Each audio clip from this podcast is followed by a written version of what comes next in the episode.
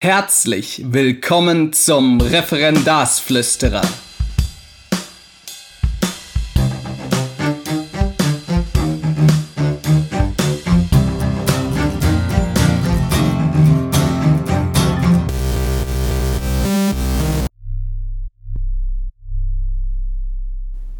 Ich bin mir sicher, wenn ihr diesen Podcast verfolgt, dann wird euch die Zeit wundern, in der ich jetzt gerade publiziere. Und das sollte sie auch, denn letzten Endes habe ich ja wirklich versucht, alle zwei Wochen auch einen Podcast ins Äther zu setzen. Das habe ich in letzter Zeit nicht geschafft und das hat mehrere Gründe. Ähm, vor allen Dingen ist es so, dass gerade der Fokus bei mir auf anderen Projekten liegt, sowohl privater als auch professioneller Natur. Da ich sowieso ein bisschen organisatorisches machen wollte, werde ich euch da jetzt einen kleinen Überblick geben und auch vielleicht sagen, warum ich diese Folge jetzt überhaupt mache. Sie wird nicht ganz so lange sein, aber ja, ich habe so ein bisschen das Gefühl, das bin ich denjenigen, die dem Podcast folgen, auch irgendwie schuldig. Und ein wirklich sehr netter äh, Kommentar, eine, eine Rezension auf iTunes hat mich dazu gebracht zu sagen, ja Mensch, bevor ich jetzt gar nicht mehr so viel schaffe, werde ich jetzt zumindest probieren, eine weitere Folge zu machen. Dieser Kommentar von äh, Bettina05, äh, die sagte, sie sei äh, selber gar nicht mehr im Referendariat, hört aber sehr gerne zu, um sich zu inspirieren, äh, um sich in, inspirieren zu lassen, ist für mich so ein kleiner Anspruch oder Ansporn gewesen, jetzt hier noch eine Folge zu machen. Warum ich gerade nichts mache, ja, das liegt, äh, wie gesagt, zum einen an privaten Dingen, große Projekte, die auf mich warten. Auf der anderen Seite ähm, liegt es auch daran, dass jetzt bald Deutschabitur ist. Äh, das bedeutete für mich natürlich nochmal reinhauen, was den Support angeht bei den Schülerinnen und Schülern auf der einen Seite und natürlich jetzt die Korrekturarbeit. Das heißt, da kann ich dann so gut wie gar nichts mehr nebenbei machen oder zumindest was für mich gar nichts mehr ist. Also weil gar nicht gar nichts machen kann ich wirklich nicht. Irgendwann ist man beim Korrigieren natürlich auch an einem Punkt, wo man einfach nicht weitermachen kann, weil einem sonst der Kopf platzt. Aber es bedeutet, dass ich nicht mehr sozusagen so viele Projekte auf einmal machen kann. Trotzdem zum organisatorischen dann äh, zwei Dinge. Also erstens, ich versuche natürlich auch weitergehend Folgen zu produzieren. Es sind ja schon einige da, durch die ihr euch auch äh, hören könnt, wenn ich jetzt gerade mal nichts mache. Aber für diejenigen, die dennoch Interesse haben, äh, wie Bettina sagte, inspiriert zu werden oder zumindest den einen oder anderen interessanten Gedanken zu äh, bekommen, den kann ich wirklich nur empfehlen, auf meinem Blog bobblume.de entweder den Newsletter zu abonnieren oder eben den Blog als Ganzes. Der Unterschied ist, wenn man den Blog als Ganzes abonniert, dass man im Prinzip jeden Artikel, den ich schreibe, zugesendet bekommt. Ich ähm, rausche relativ wenig, glaube ich. Das heißt, ähm, ich schreibe jetzt relativ wenige Artikel, mit denen diejenigen von euch, die den Podcast hören, überhaupt nichts anfangen können. Allerdings ist es ja schon so, dass ich versuche, meine drei Nischen mit Content zu befüllen. Also auf der einen Seite Referendarinnen und Referendare, auf der anderen Seite alle, die mit digitaler Bildung zu tun haben und als drittes Unterrichtsmaterial für Schülerinnen und Schüler, die versuchen, in, durch den Blog nochmal zusätzlich Unterstützung zu finden. Wenn ihr diese Themen interessant findet, dann freue ich mich natürlich, wenn ihr den Blog abonniert und das Ganze dann sozusagen frei Haus geliefert bekommt. Der andere Punkt, den ich euch jetzt gerne noch mitteilen möchte, ist der, dass ich mir überlegt habe, dass ihr den Blog, wenn ihr möchtet und wenn ihr den Content gut findet und wenn ihr sagt, ja, das inspiriert mich so sehr, dass ich das äh, mache, ähm, dass ihr den Podcast indirekt supporten könnt und zwar indem ihr auf einen Amazon Affiliate Link drückt. Ein Amazon Affiliate Link oder ein sogenannter Partner Link, das ist ein Link, der euch über mich zu Amazon führt. Und Amazon weiß das quasi. Und wenn ihr dann ein Produkt, was, äh, ja, was auch immer das sein sollte, kauft, dann äh, bekomme ich da eine Subventionierung. Für euch ist das nicht teurer und äh, für mich ist das sozusagen auch nichts, was irgendwie äh, ja äh, sozusagen äh, in irgendeiner Weise nachteilig ist. Aber der, äh, aber es ist sozusagen eine Unterstützung des Podcasts beziehungsweise sozusagen der laufenden Kosten. Mit anderen Worten, wenn ihr sagt, diesen Podcast finde ich großartig, den will ich unterstützen, dann könntet ihr, wenn ihr euch daran erinnert, einfach auf den Amazon Affiliate Link von mir klicken und äh, das nächste Mal, wenn ihr was kauft, klickt ihr erst drauf, geht darüber auf Amazon und schon werde ich mit einem kleinen Prozentsatz unterstützt. Das würde mich auf jeden Fall freuen, wenn ihr das macht. Müsst ihr natürlich nicht, aber das ist jetzt mal ein Weg, wie ihr in der Lage wärt, den Podcast zu unterstützen. Kommen wir direkt zum Thema. Und zwar Plattformen und Apps als Einstieg in die Medienarbeit. Das ist selber ein Workshop, den ich gehalten habe. Und zwar doppelt. Ähm, doppelt heißt zweimal im Prinzip genau dasselbe Thema, aber mit einem sehr unterschiedlichen Ausgang. Dieser Ausgang hat dazu geführt, dass ich beim nächsten Workshop, den ich geleitet habe, äh, allerdings diesmal zu Social Media Marketing, eine neue Folie eingesetzt habe, die umschrieben ungefähr hieß, ich kann euch nicht überzeugen, sondern ich kann euch nur Möglichkeiten zeigen, die ihr dann nutzen könnt oder nicht. Das hört sich jetzt ein bisschen komisch an, ist aber eine Erfahrung, die ich jetzt immer mehr mache. Ähm, zu diesen beiden Workshops zurückgehend war es nämlich so, dass dort eine Lehrerin saß und ähm, die sehr, sehr kritisch war. Und ich finde das völlig in Ordnung, sehr kritisch zu sein. Aber wenn ich Workshops gebe, die für Teilnehmerinnen und Teilnehmer interessant gestaltet sein sollen, dann gehe ich immer erstmal davon aus, dass hier jemand sitzt, der zuhören möchte, der Möglichkeiten aufgezeigt bekommt und der danach dann sagen kann, nee, das finde ich, äh, das ist nichts für mich. Äh, oder ja, das ist etwas für mich, das möchte ich mal ausprobieren. Also diese Offenheit im Denken ist wahnsinnig wichtig um nicht sozusagen äh, gegen so eine gegen so eine Hindernis äh, gegen Hindernisse die ganze Zeit anzulaufen. Deshalb sage ich jetzt halt, ich kann eigentlich keinen überzeugen. Das ist genauso wie ich Schülerinnen und Schüler auch sage, ich kann kein Wissen vermitteln. Also ich kann ja kein, also ich kann zwar was erklären und ich versuche das auch gut zu machen, aber ähm, der, der Nürnberger Trichter ist out. Ja, ich kann nur Möglichkeiten eröffnen, methodische Zugangswege bereitstellen ähm, und eben ja sozusagen frei nach Morpheus die Tür kann man aufmachen, durchgehen musst du selbst. Und dies ist eben auch so bei Plattformen und, und Apps als Einstieg in die Medienarbeit. Wenn ihr diesen Titel, den kann ich auch unten verlinken, äh, anklickt, dann werdet ihr Folien finden und diese Folien, ähm, die könnt ihr dann anschauen und die führen euch zu so ein paar grundsätzlichen äh, Überlegungen, wie man anfangen kann, mit Medien zu arbeiten. Das kann man sowohl als Referendarin und als Referendar machen, als auch als Lehrerin oder, oder Lehrer und vor allen Dingen auch sehr niederschwellig, weil ich bemerke doch, ähm, immer wieder, dass gerade ältere, Lehrer, ältere Lehrerinnen und Lehrer sagen, naja, also die Zeit ist jetzt irgendwie mehr oder weniger äh, für mich vorbei. Ja, die Digital Natives haben mich umrundet. Ich, äh, ich weiß gar nicht, wo ich da ansetzen soll. Und ich kann nur sagen, also erstens, dass Digital Natives, der Begriff sozusagen der digital äh, reingeborenen, äh, ist mittlerweile auch schon überholt, weil man im Prinzip sagt, ähm, eine wirkliche eine wirkliche professionelle Arbeit damit und äh, Reflexionsfähigkeit, die passiert nicht einfach. Mit anderen Worten, Wischkompetenz ist noch keine wirkliche Kompetenz. Und Lehrerinnen und Lehrer sind ja auf einem Teilgebiet zumindest Profis, auch in dem, wie sie sich Themen aneignen. Und derjenige, der mit Offenheit sozusagen an diese Dinge rangeht, wird sehr schnell merken, dass er da schon äh, sozusagen sehr schnell ähm, die, ein gewisses Verständnis entwickelt. Ja, also da muss man sich wirklich nicht fürchten. Ähm, ja, und wie gesagt, eine Möglichkeit, eine Möglichkeit ist es zum Beispiel, dem, dem Blog äh, zu folgen. Da kommen immer mal wieder ähm, ganz interessante Themen zu.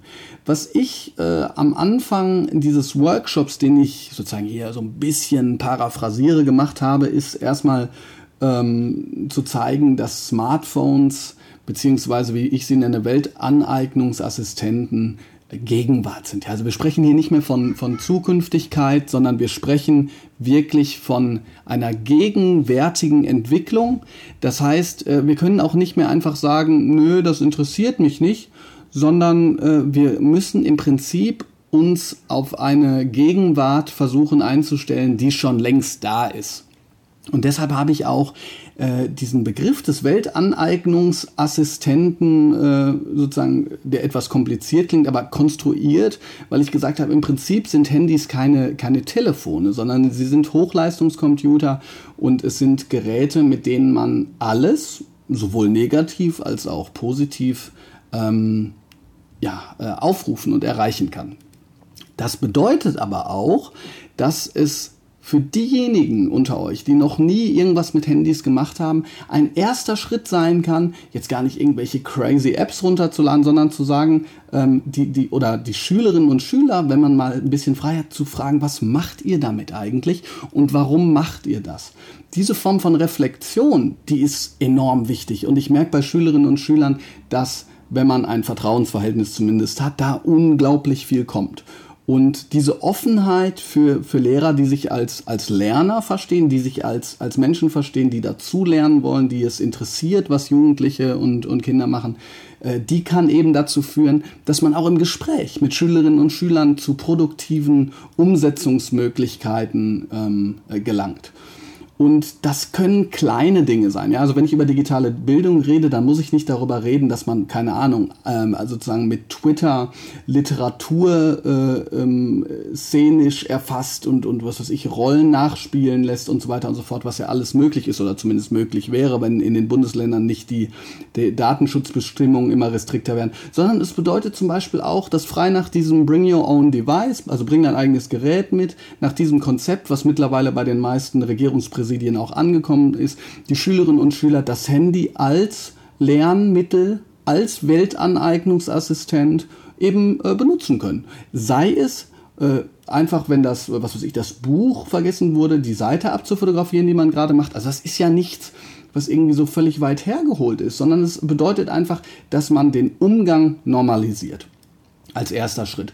Oder es könnte bedeuten, dass man mit äh, Social Media Plattformen immer natürlich nachgucken, was erlaubt ist und was nicht, nachschaut, ob äh, sozusagen das alte Buch, was äh, bestimmte Dinge über was ich äh, Teens und Jugendliche sagt, ob das auch Instagram Realität ist, ja? Das hat natürlich in erster Linie mal einen motivationalen Faktor, aber es bedeutet halt auch immer Medienreflexion und meistens stolpert man dann auch über Probleme und Konflikte und genau das ist ja gut. Also jetzt sagen wir mal im Englischunterricht oder im Deutschunterricht, wenn man im Deutschunterricht zum Beispiel darüber spricht, äh, welcher Twitter-Account besonderen Einfluss hat und so weiter und so fort. Ich kann da nicht zu sehr ins Detail gehen, kann aber sagen, Twitter ist das Stichwort, weil hier sind einfach sehr, sehr viele Lehrerinnen und Lehrer, die mit dieser Offenheit rangehen. Es gibt ähm, immer mal wieder auch sozusagen äh, durchaus kritische Diskurse, aber ich kann jedem empfehlen, mal zu lurken. Lurken ist sozusagen das ähm, Wort, was äh, benennt, dass man anderen über die Schulter guckt und einfach mal schaut, was macht ihr denn eigentlich da? Ja? Das heißt, meine ersten Schritte in die digitale Bildung oder in die Bildung oder das Lernen unter den Bedingungen der äh, Digitalisierung waren die Anmeldung auf Twitter und einfach mal schauen, was dort so ist. Und dann gibt es bestimmte Hashtags, die man benutzen kann, wie das funktioniert. Äh, da, da kann man nachschauen. Ähm, ich habe selber einen Artikel geschrieben, äh, warum und wie als Lehrer twittern, den ich hier auch dann äh, in die Show Notes äh, reinposten kann. Und da kann man das einfach mal ausprobieren. Und wenn das nicht so die eigene Sache ist, dann ist das völlig okay. Ich kann nur sagen, nach ein, zwei Wochen, das habe ich glaube ich in einem Gespräch auch schon mal gesagt, äh, hatte ich das Gefühl, fünf Fortbildungen hintereinander äh, gemacht zu haben. Äh, letzten Endes ist digitale Bildung aber natürlich mehr als auf einer, auf einer Social-Media-Plattform zu sein oder äh, eine Tablet-Klasse zu haben, weil die meisten, die über digitale Bildung sprechen, die tun das, indem sie vom Negativen her ausgehen. Also ich habe kein Whiteboard, äh, ich habe keine Tablets, wie soll ich denn digitale Bildung machen? Und das, was ich selber forciere, ich habe einen Blogbeitrag geschrieben, Dimensionen der Medienbildung. Das, was ich forciere, wäre eher zu sagen, es gibt verschiedenste Dimensionen, die man in den Unterricht implementieren kann, ohne der absolute Experte zu sein, was sozusagen die verschiedenen Teilbereiche angeht. Ich gebe mal ein Beispiel. Ähm, viele Lehrerinnen und Lehrer fordern, dass äh, Schülerinnen und Schüler gute Referate oder GFS äh, halten zeigen ihnen aber nicht, wie man recherchiert. Meistens übrigens auch, weil sie es selber nicht wissen. Also wieso nicht diese Offenheit, wieso nicht gucken, was gibt es bei Google für oder eben bei DuckToGo, was auch immer für eine Suchmaschine, für verschiedene Filter, die man setzen kann. Was bringt das? was bedeutet es, dass bestimmte Suchbegriffe ähm, schon angezeigt werden, was bedeuten die Ergebnisse, was ist ganz oben, was ist vielleicht unten und wie können wir das beurteilen. Das sind alles Dinge, die mit digitaler Bildung zu tun haben, aber die sozusagen ja auch ins physische, um nicht zu sagen analoge, aber dieser, die, äh, diese ähm, diese Aufteilung ist ja ein bisschen irrführig, die in das Physische ja reingehen, weil letzten Endes gibt es ja fast keinen, der, der nicht auf Google irgendwas sucht, aber die wenigsten wissen, was sie da wirklich tun. Eine andere Möglichkeit ist zu sagen, selbst wenn ich gar nichts habe, selbst wenn ich sozusagen im, im Waldzimmer bin und überhaupt kein WLAN und nichts habe, habe ich die Möglichkeit, bei der Texterörterung, anstatt einen Text äh, zu nehmen, der im Buch ist, zu sagen, wir schauen uns mal einen Sascha Lobo-Text an. Ja, Sascha Lobo, der bekannte Blogger mit diesem roten Irokesenschnitt, der darüber spricht, wie ähm, Internetgruppen in, also durch die Radikalisierung auf die Straße getrieben werden, der sich darüber Gedanken macht, wie die digitale Gesellschaft äh, ähm, weiter breitere Unterstützung findet und so weiter und so fort.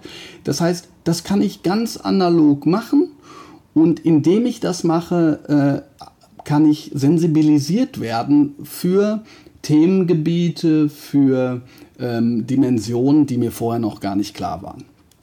Und alle drei Dinge, die ich jetzt benannt habe, äh, sind im Prinzip eine andere Dimension. Ja, einmal das Handy benutzen, einmal äh, recherchieren, einmal über die digitale Gesellschaft nachdenken. Das sind alles Dinge, das kann man ausprobieren und nach und nach, schrittweise die, die ersten Schritte äh, gehen, ähm, das dann auch in tatsächlicher Weise in den Unterricht zu implementieren. Also tatsächlich heißt, wirklich etwas zu tun, was nur digital möglich ist. Beispielsweise ein Blogprojekt, wenn es datenschutzrechtlich möglich ist. Da muss, das muss man immer, immer schauen, weil natürlich die Bundesländer da unterschiedlich sind. Oder beispielsweise äh, Social Media und so weiter. Ja, das ist dann aber erst der nächste Schritt. Der erste Schritt, und die meisten haben diesen ersten Schritt noch nicht getan oder viele, ähm, der erste Schritt wäre erstmal zu sagen, wir tun das, was wir sowieso schon tun, aber wir nehmen die digitalen Geräte als Ergänzung. Bitte achtet darauf, dass der Begriff des Mehrwerts äh, dabei eher keine Rolle spielt, weil letzten Endes äh, kann man nicht erwarten, dass eine digitale technische ähm, Unterstützung sozusagen des, des eigenen Unterrichts dann gleichzeitig das Nonplusultra ist, ja? sondern es geht einfach um eine Erweiterung, die in der Gesellschaft ja sowieso schon ähm, passiert. Das, was ich jetzt gesagt habe und jedes, die, jeder dieser einzelnen Punkte ließe sich wirklich über Stunden ausdehnen. Am liebsten würde ich sagen, alle, die da Interesse haben, kommen zu einem Workshop, ja, oder was weiß ich nicht, keine Ahnung, können wir machen, ne? Da treffen wir uns in der Mitte von Deutschland, schreibt mir eine Mail. Das meine ich jetzt wirklich ernst. Schreibt mir eine Mail und wir machen äh, einen, einen, kleinen Workshop äh, über, über drei Stunden oder was weiß ich. Äh, müsste ich mir die Modalitäten ähm, äh, äh, noch überlegen. Aber äh, da kann man natürlich jetzt über jedes einzelne bisschen stundenlang sprechen. Was ich nur sozusagen als Nachricht habe oder als, als Mes Message ist zu sagen, ähm, selbst wenn man keine Ahnung hat, kann man einfach sagen, mit einer gewissen Offenheit, mit einer Neugierde gegenüber dem, dem, dem Neuen, ne, für die meisten kann man sagen, für äh, dem Neuen, äh, kann man schon vieles reißen und ähm, man muss einfach, oder wir als Lehrerinnen und Lehrer, als Pädagogen, als Sozialarbeiter, müssen, egal wie wir dazu stehen, egal ob wir das im Unterricht, also im normalen Unterricht einsetzen oder nicht, müssen eine Offenheit haben oder ein offenes Ohr für die Probleme, Konflikte ähm, und Beziehungs- und Identitätsdimensionen, äh, die mittlerweile auch digital ausgetragen werden. Ja? Jede Vertretungsstunde, in der ich darüber spreche, zeigt sich, dass da unglaublicher Redebedarf ist und das ist, glaube ich, das, was das Wichtige ist. Wir müssen ähm, beginnen, das Ganze auch in die Schule reinzubringen, egal wie. Und zwar nicht in diesem normativen, ihr macht das schlecht äh, und ich und ich mache das richtig und äh, ihr habt ja gar keine richtige Kindheit, sondern indem wir die Offenheit haben zu sagen, was machst du, wie machst du das, geht es dir gut dabei, geht es dir, geht es dir nicht gut dabei, wie kann ich dich unterstützen. Ich glaube, das ist so mein Schlusswort. Was ich habe. Ähm, ich hoffe, dass das jetzt für den einen oder anderen vielleicht sogar ähm, wieder mal ein Impuls ist, ein bisschen Inspiration. Ähm, diejenigen natürlich, die im digitalen Diskurs sowieso unterwegs sind, die werden sagen, ah, das sind alles alte Hüte, ich bin schon hier bei der neuen App und da bei der neuen App. Aber das soll ja auch völlig okay sein. Ich hoffe, wie gesagt, dass es einige von euch gibt, die sagen, Mensch, das ist ja gar nicht, gar nicht so uninteressant. Ich kann nur sagen, ich weiß nicht, wann wir uns wiedersehen oder wann wir uns wiederhören. Wie gesagt, ich versuche mein Bestes, aber jetzt ist erstmal Abiturkorrektur äh, dran und äh, ich mm, werde euch wahrscheinlich kein Geheimnis verraten, wenn ich sage, also in Deutsch ist das ja ein ganz schöner Brocken. Aber Camus hat ja über Ödipus gesagt, dass es ein wirklich glücklicher Mensch gewesen ist, weil er immer wusste, was zu tun ist. Ja, und ich glaube, damit kann sich jeder Deutschlehrer identifizieren. Ich werde alles oder hoffe zumindest, dass ich alles, worüber ich gesprochen habe, in die Links mache. Ich mache auch sozusagen völlig äh, schamlos diesen Amazon Affiliate Link dahin, falls ihr wirklich sozusagen sowieso vorhattet, was zu kaufen und mich unterstützen wollt. Ähm, ich wünsche euch einen ganz schönen Tag. Ja, und ich hoffe, irgendwann bin ich dann wieder in der Lage, dass wir uns häufiger hören. Ich wünsche euch ganz, äh, eine ganz tolle Woche noch und verbleibe mit freundlichen Grüßen euer Referendarsflüsterer Bob Blume. Bis dann.